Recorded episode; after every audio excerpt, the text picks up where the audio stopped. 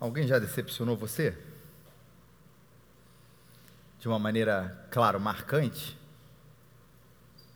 Não estou dizendo de uma pequena decepção, talvez de um atraso, de um prazo não cumprido, mas daquelas experiências que você vai lembrar que ah, ainda dói. Alguém já decepcionou você? E eu não posso deixar de fazer a outra pergunta que é quase o natural a essa, ou consequente diante disso. Você já decepcionou uma pessoa? Você já decepcionou uma pessoa quem você ama? Como é que foi lidar com isso? Deixa eu até corrigir o verbo. Como é que é lidar com isso? A gente sente quando a gente decepciona alguém que a gente ama, uma tristeza, às vezes quase que irreparável. É difícil demais de lidar. E tem gente que vive a vida inteira preso pela decepção que a pessoa cometeu. Que qualquer passo, que qualquer atitude, que qualquer coisa, qualquer situação, ele se vê de alguma maneira preso, ela se vê de alguma maneira preso, você se vê de alguma maneira preso pela culpa, pela dificuldade, pelaquela história, passando por vezes a sua existência inteira tentando agradar, reparar, consciente ou não, aquilo que você fez. E quase que a sua decepção vira uma marra terrível. Aqui você é submetido, porque é isso, cada passo acaba é, é, se tornando uma maneira, se, será que eu vou compensar esse momento? Será que eu vou compensar esse momento? Será que se eu compensar? E quero dizer uma coisa, se o outro percebe isso, está estabelecido uma prisão. Eu sei que ele quer reparar, e eu sei que agora eu consigo controlar, porque ele está a vida inteira me devendo. E aí você fica naquela história, numa, numa, numa angústia, numa marra, numa prisão, que pode ter certeza, por mais difícil que tenha sido, a sua dor que você afligiu no outro, o nosso Deus maravilhoso não quer que você viva assim. E se essa decepção fosse por alguém que teve o maior amor do mundo. E se essa decepção dura, dolorosa, marcante, tenha sido naquele que é amor, no seu filho, que se entregou por nós, como nós já cantamos e vamos continuar cantando outro dia. A gente vai contar hoje a história de Pedro, discípulo, apóstolo amigo de Jesus, que uma vez o decepcionou, o entristeceu. Mas a gente não vai ler o momento da tristeza. A gente vai ver o momento da reconstrução, da reparação que houve na vida e no coração desse grande amigo de Jesus, que foi Pedro, e isso está lá registrado no Evangelho de João, capítulo 21, nos versículos 15 a 23. Você precisa de uma Bíblia? É só você levantar sua mão, tá? Que a gente vai levar você aonde você estiver. O, o Evangelho, escrito por João, que também é um discípulo de Jesus. Os Evangelhos são aqueles textos da Bíblia que narram a história, a vida, a vinda de Jesus aqui. O capítulo é o 21, capítulo número grande. E os versículos são os números pequenininhos aí na sua Bíblia, de 15 a 23. O texto já está marcado para você abrir e acompanhar a gente, com a gente a leitura desse encontro de quem decepcionou, de quem recebeu a decepção e de quem foi restaurado. João capítulo 21, versículos 15 a 23. Mais alguém precisa de uma Bíblia? Pode levantar sua mão, não tem problema não, a gente vai entregar para você.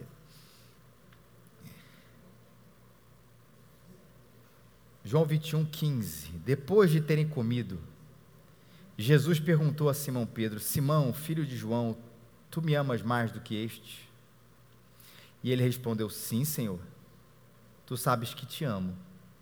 E Jesus lhe disse: Cuida dos meus cordeiros. E Jesus voltou a perguntar-lhe: Simão, filho de João, tu me amas? E ele respondeu: Sim, Senhor, tu sabes que te amo. E Jesus lhe disse: Pastoreia as minhas ovelhas. E pela terceira vez lhe perguntou: Simão, filho de João, tu me amas? Pedro entristeceu-se por lhe ter perguntado pela terceira vez: Tu me amas? E respondeu-lhe: Senhor, tu sabes todas as coisas, sabes que te amo. Jesus lhe disse: Cuida das minhas ovelhas. Em verdade, em verdade te digo: quando eras mais moço, tu te vestias a ti mesmo e andava por onde querias. Mas quando fores velhos, estenderás as mãos e outro te vestirá e levará para onde não queres ir.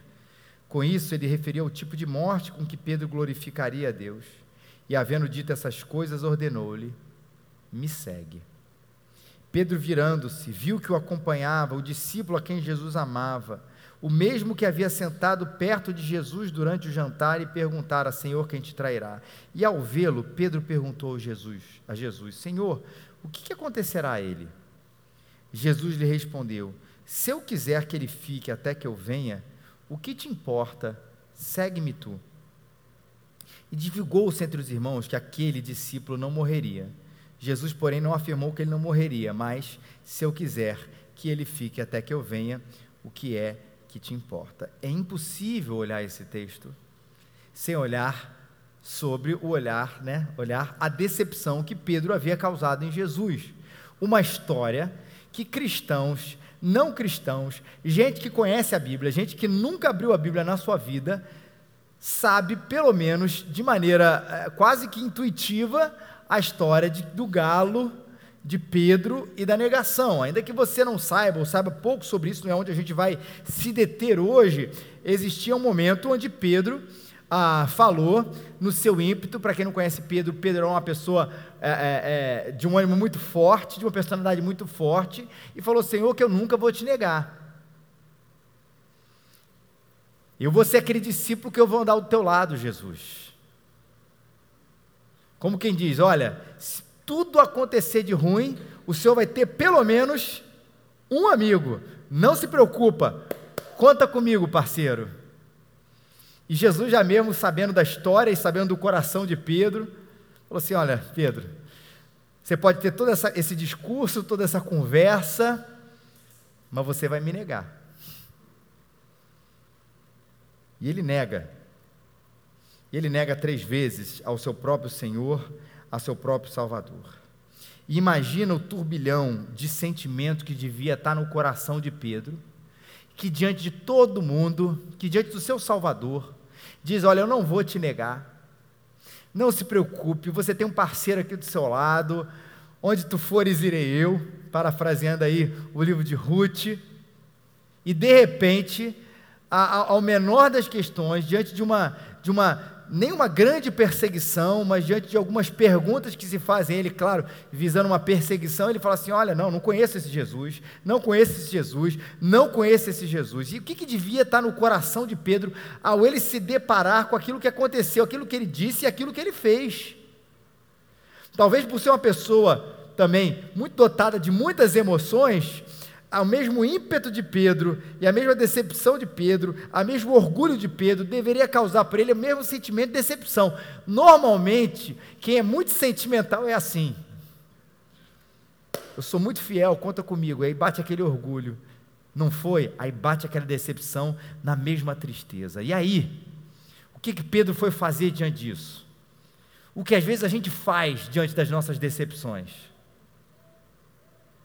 O que a gente faz diante da, de um olhar constrangedor, quando nós decepcionamos, frustramos uma pessoa. Pedro foi pescar.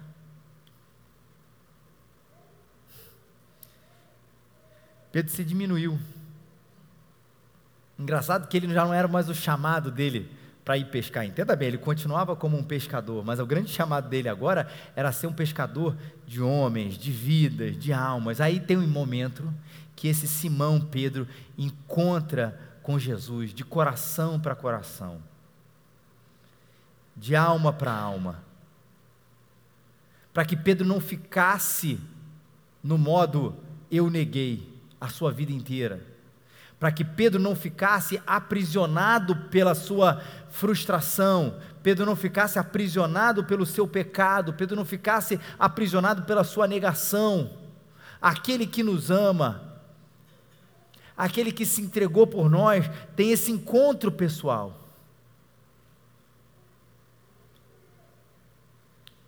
E aí ele faz aquelas famosas perguntas: Tu me amas, tu me amas e tu me amas. E qual era a intenção dessa pergunta? Repetida três vezes aqui para Pedro. Não tenha dúvida que a intenção de Jesus era restaurar a alma de Pedro. Jesus não queria que ele carregasse sobre os seus ombros esse peso desse fracasso, dessa negação, dessa culpa, de pensar talvez que para o resto da sua vida, a sua vida nunca mais seria a mesma. Porque, como disse aqui até mesmo na oração, o fato de até mesmo nós o negarmos, o que acontece? podemos ter o orgulho de dizer para Ele: Senhor, depois desse culto aqui, eu tive a certeza de que eu nunca mais vou me negar. Não saia com essa certeza, porque certamente você o negará. Mas a Bíblia diz que, ainda quando nós somos infiéis, Ele, que é Deus, permanece fiel a nós. Entenda bem, e Pedro teve que entender isso aqui nesse momento. A relação que nós temos com Deus não é Ouça isso com carinho, uma relação de fidelidade de troca. Eu sei que a nossa vida inteira a gente é quase que condicionado a viver debaixo de toda e qualquer relação dentro dessa questão meritocrática. Ou algum chefe aqui, se você é chefe, fala assim, cara, hoje eu vou promover quem? O pior funcionário, que vai fazer o pior serviço. Parabéns. Ninguém faz isso. Você promove, eu não estou dizendo que isso é injusto ou errado, não, tá? Mas você não vai porque você está pensando, talvez na sua empresa, na sua equipe, no seu time, de que se aquilo melhore, você tire uma pessoa de uma função, às vezes com menos responsabilidade, e coloca, já que ela está se desenvolvendo, para uma função de maior responsabilidade, isso possa gerar um crescimento maior para a empresa como um todo. Isso é uma questão básica. Você fez direito, você ganha uma promoção. Eu sei que aqueles que ainda estão na escola ou na faculdade também sabem. Poxa, eu vou pegar aqui a pior prova e vou dar o quê? 10. Essa relação não existe. Numas coisas, nas questões mais interpessoais, a gente também se relaciona dessa maneira. Claro que aí não de uma forma tão meritocrática, mas a gente se relaciona dessa maneira.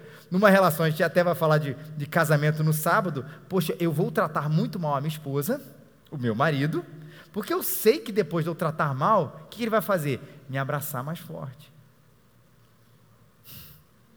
Não é assim, não, amor? A risada. A coisa não funciona assim. Óbvio que não. Dentro da tela que eu falei das nossas relações interpessoais, você não liga para os seus amigos, os seus amigos ou seu amigo não liga para você, e no final de tudo, a não ser óbvio que a relação esteja muito bem consolidada e a questão do não encontro, seja às vezes até pelas mil responsabilidades da vida, mas quando a gente não dá atenção, as amizades elas vão perdendo a, a, a, a sua intensidade, o seu valor. E a gente faz a mesma coisa com Deus. E a gente aprende desde cedo às vezes de maneira equivocada, às vezes não, de maneira equivocada. Se eu for fiel a Deus, Ele será fiel a mim. Se eu der o meu dízimo, Deus não vai fazer com que nada falte na minha casa. Se eu obedecer o direitinho essa semana, aquilo que eu estava esperando acontecer, irá acontecer. Se eu ler a minha Bíblia, se eu vir à igreja, se eu participar dos encontros, seja lá do que for, como a gente entende essa relação de troca com Deus, Deus vai ter um sorriso maior para comigo. Porque, peraí, não é assim que Deus estabelece as nossas relações. Não é a nossa fidelidade em troca da fidelidade dele. Ele é fiel. E nós somos infiéis. E quando Pedro, inclusive, é restaurado por Deus, a gente ainda vai entrar ainda no, nas questões do texto aqui. Deus continua chamando um infiel para apóstolo, apóstolo infiel, para cuidar e fazer a obra dele, que é feita com gente infiel. Não, eu não estou dizendo que com isso você vai dizer assim, acha no seu coração, poxa, que bom, agora eu vou ser infiel a minha vida inteira. Eu vou buscar ser, inclusive, uma pessoa mais pecadora, desobediente a Deus, porque a minha relação com ele não é de troca. Aí você tem um elemento que você não está levando em consideração, a transformação e o constrangimento que o amor de Deus faz no nosso coração e a gente começa a querer obedecê-lo, não de maneira perfeita, mas não por uma relação de troca, mas por amor. Não é essa a grande ênfase do texto? Jesus, quando chega para Pedro, a pergunta não é: Pedro, nunca mais irá pecar? A pergunta não foi essa. Pedro, serás fiel, fiel no sentido de perfeito, né? Serás perfeito até o final da sua vida? Pedro, nunca mais irá tropeçar, irás tropeçar? A pergunta não foi essa. A pergunta foi: Pedro, tu me amas?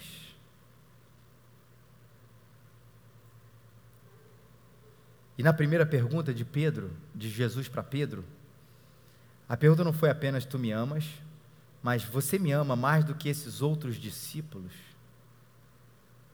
Olha que situação Jesus colocou Pedro. Porque Pedro uma vez disse para Jesus o seguinte: ainda que venha a ser um tropeço para todos, e eu sempre imagino Pedro batendo no peito ao falar essa frase, falando para Jesus: Senhor, tu nunca serás para mim. Ainda que o Senhor venha a ser um tropeço para todos, o Senhor nunca será para mim, com essa arrogância característica, como quem diz: olha, os outros podem se escandalizar com o Senhor e te abandonar, mas eu nunca.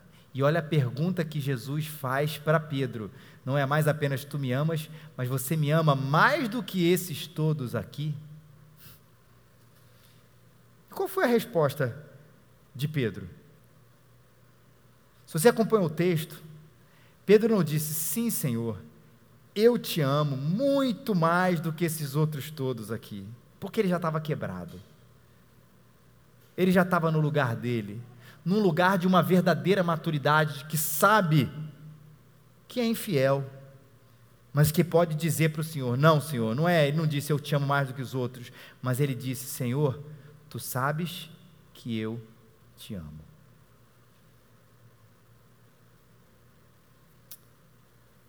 Provérbios 16, 18 diz o seguinte: o orgulho vem antes da destruição, o espírito altivo antes da queda, ou o orgulho precede a queda, como a gente costuma dizer.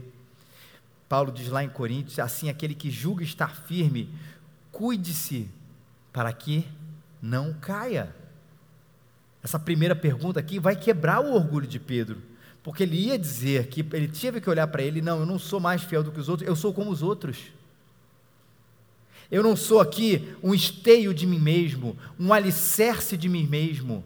Eu não vou construir a minha espiritualidade na areia da minha própria prepotência, do terreno da minha prepotência, como quem diz, eu vou por mim mesmo ser mais fiel do que todo mundo. Nesse momento, Pedro teve que reconhecer, ele era gente como João, como qualquer outro discípulo, como eu e como você, onde a gente só pode fazer as nossas coisas em Cristo que se depender de nós, e exclusivamente de nós, como Pedro muitas vezes achava que dependia, a única coisa que a gente vai colher da nossa arrogância, autossuficiência, é a nossa queda.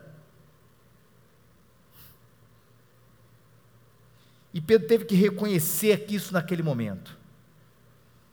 O Pedro que achava que Pedro era o cara, teve que nesse momento se igualar a qualquer outra pessoa aonde estão os seus pés?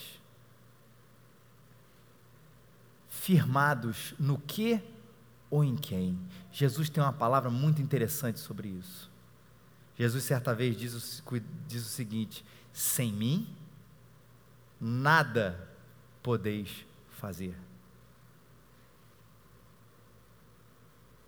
Não é sem mim quase nada podeis fazer. Não é sem mim podeis fazer a maioria ou a minoria das coisas. Jesus estabelece aqui a qualidade do que pode ser feito sem Ele. É absolutamente nada. Quantidade ou qualidade? Nada. Porque quem põe a seus pés na sua areia ou dentro do seu coração como maneira de se autofirmar, irá colher a queda.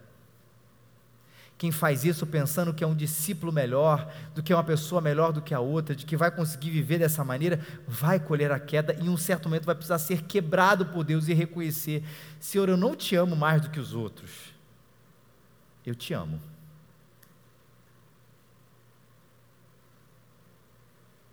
Mas existe alguma coisa entre a segunda e a terceira pergunta que muda também. São diferenças sutis que têm a ver com os verbos que Jesus usa. Jesus usa um verbo mais forte na primeira pergunta. Jesus usa uh, um verbo que tem um significado um pouco mais brando depois. Mas a segunda pergunta, a gente vai caminhar na segunda na terceira, nesse Pedro, tu me amas aqui. É, Jesus tira a comparação. Lembra que Jesus agora não vai dizer assim, ou oh, tu me amas mais, Pedro, Pedro, tu me amas mais do que os outros. Mas simplesmente, tu me amas. E Pedro responde que ele ama, mas não, não se atreve a usar o mesmo verbo que Jesus, que era um verbo muito mais forte. O famoso ágape, filéu, a gente não precisa entrar nesses detalhes aqui. Não é o mesmo amor que Pedro tem para com Jesus, é o que Jesus tem para com Pedro. E talvez eu acho, eu acho, eu creio que ele achava que tinha. E aqui nesse momento ele é quebrado da mesma maneira. Se no modo é a comparação de que ele era um modo melhor do que os outros discípulos, outra era a arrogância da qualidade do amor que Pedro achava que tinha para com Deus. E aqui Deus, Jesus estabelece a distância do nosso amor para com Ele. Como eu disse, quem é fiel nessa relação não somos nós, é Deus. Quem ama de verdade nessa relação não somos nós, ainda que a gente responda com amor, mas é Deus. E é impressionante como a gente precisa reconhecer isso o tempo todo, inclusive para ser útil e agradável nas mãos do Senhor. A gente tem um ditado muito comum hoje em dia que vaso ruim não quebra, não é isso?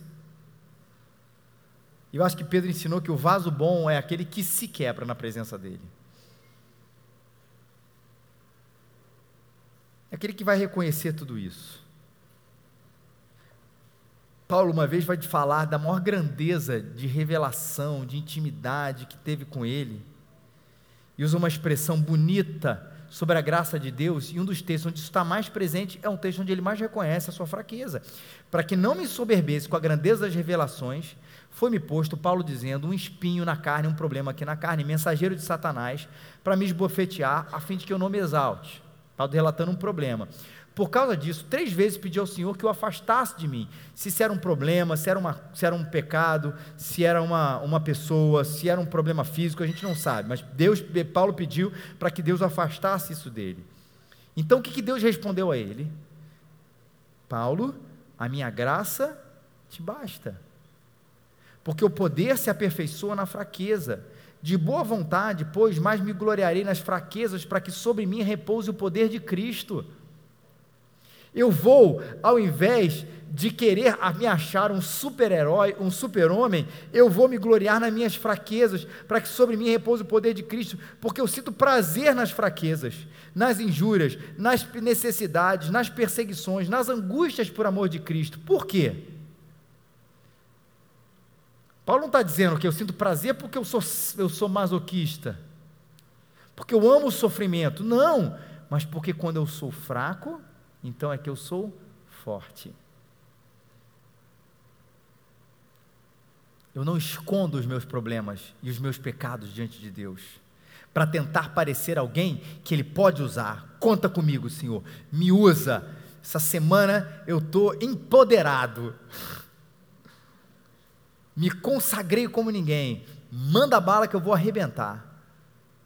Não, eu me sinto prazer nas minhas fraquezas, nas minhas injúrias, porque quando eu sou fraco, então é que eu sou forte. Pedro, você me ama, o Verbo, como o amor, como se expressa o amor de Deus? E Pedro diz: Senhor, eu te amo. Num verbo muito mais brando para falar, como quem reconhece: Eu sei. Quem ama de verdade nessa relação é o Senhor. Eu consigo amar como o ser humano consegue amar, mas não como tu me amas. E na terceira vez, Jesus usa o mesmo verbo que Pedro usou para responder. O verbo brando que eu disse, mais fraco. E será que isso devia ter chateado Pedro? Jesus não tinha confiança em Pedro, mas Pedro deixou tudo nas mãos de Deus. Disse: Como que disse, Senhor, tu sabes de todas as coisas. Tu sabes de todas as coisas, Senhor. Senhor que som do meu coração. Não há mais nada que eu possa esconder do Senhor, que eu possa dizer que eu sou, que eu fiz, o que eu aconteço, ou coisa parecida.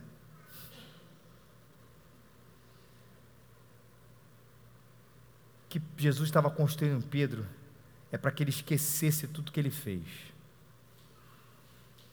Jesus estava dizendo: Eu vou restaurar você. Você me negou, não é verdade? Mas você me ama. Se a resposta é sim, do jeito do ser humano, o passado está lá atrás, escondido, jogado no mar para o especimento, e é chamado Pedro para viver olhando para frente.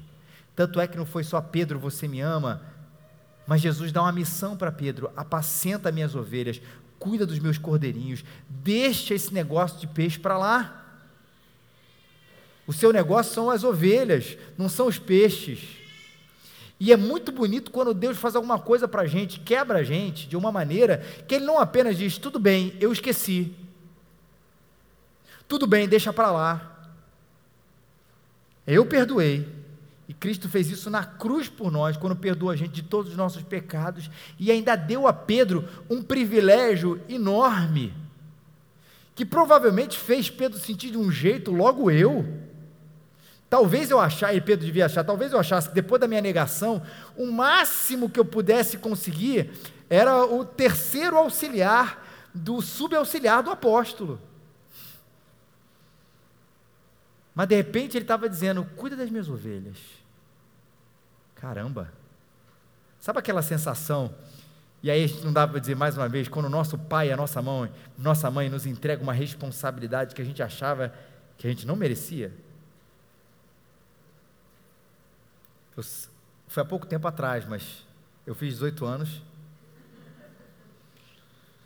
E os pais falam assim: agora você pode dar a volta de carro sozinho. É um medo da situação, né? O trânsito parece aterrorizante, e ao mesmo tempo, eu não vou precisar estar do teu lado. Vai lá. Eu lembro da chave de casa, foi mais do que a chave do carro.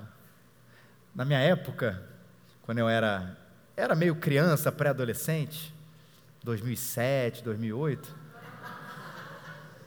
aí tinha é, uma época isso era muito moda na época, né? Que, que a gente carregava a chave com um cordãozinho.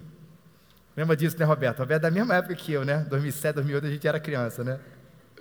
E aí eu ficava com aquele negócio, aí fui descer para o play com a chave de casa, que agora não precisava tocar a campanha com a chave de casa. Aí ficava lá fazendo, fazia aquela maneira de rodar assim a chave, não sei quantos lembram disso.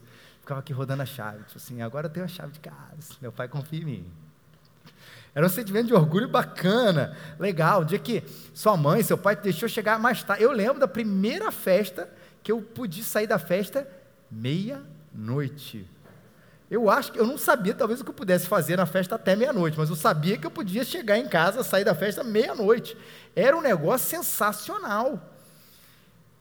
Hoje é o contrário, se eu conseguir dormir às 10, eu vou soltar fogo feliz da vida. dormir às 10, coisa boa. Naquela época não pôde dormir meia-noite. Que o pai falou assim: agora você já está maior. Esses gestos de confiança, essas marcas, a chave de casa, talvez a chave do carro, o dia que você vai poder ir para a escola sozinho, vou lembrar as coisas mais do nosso passado, ah, dão para a gente uma sensação de caramba, ele confia em mim.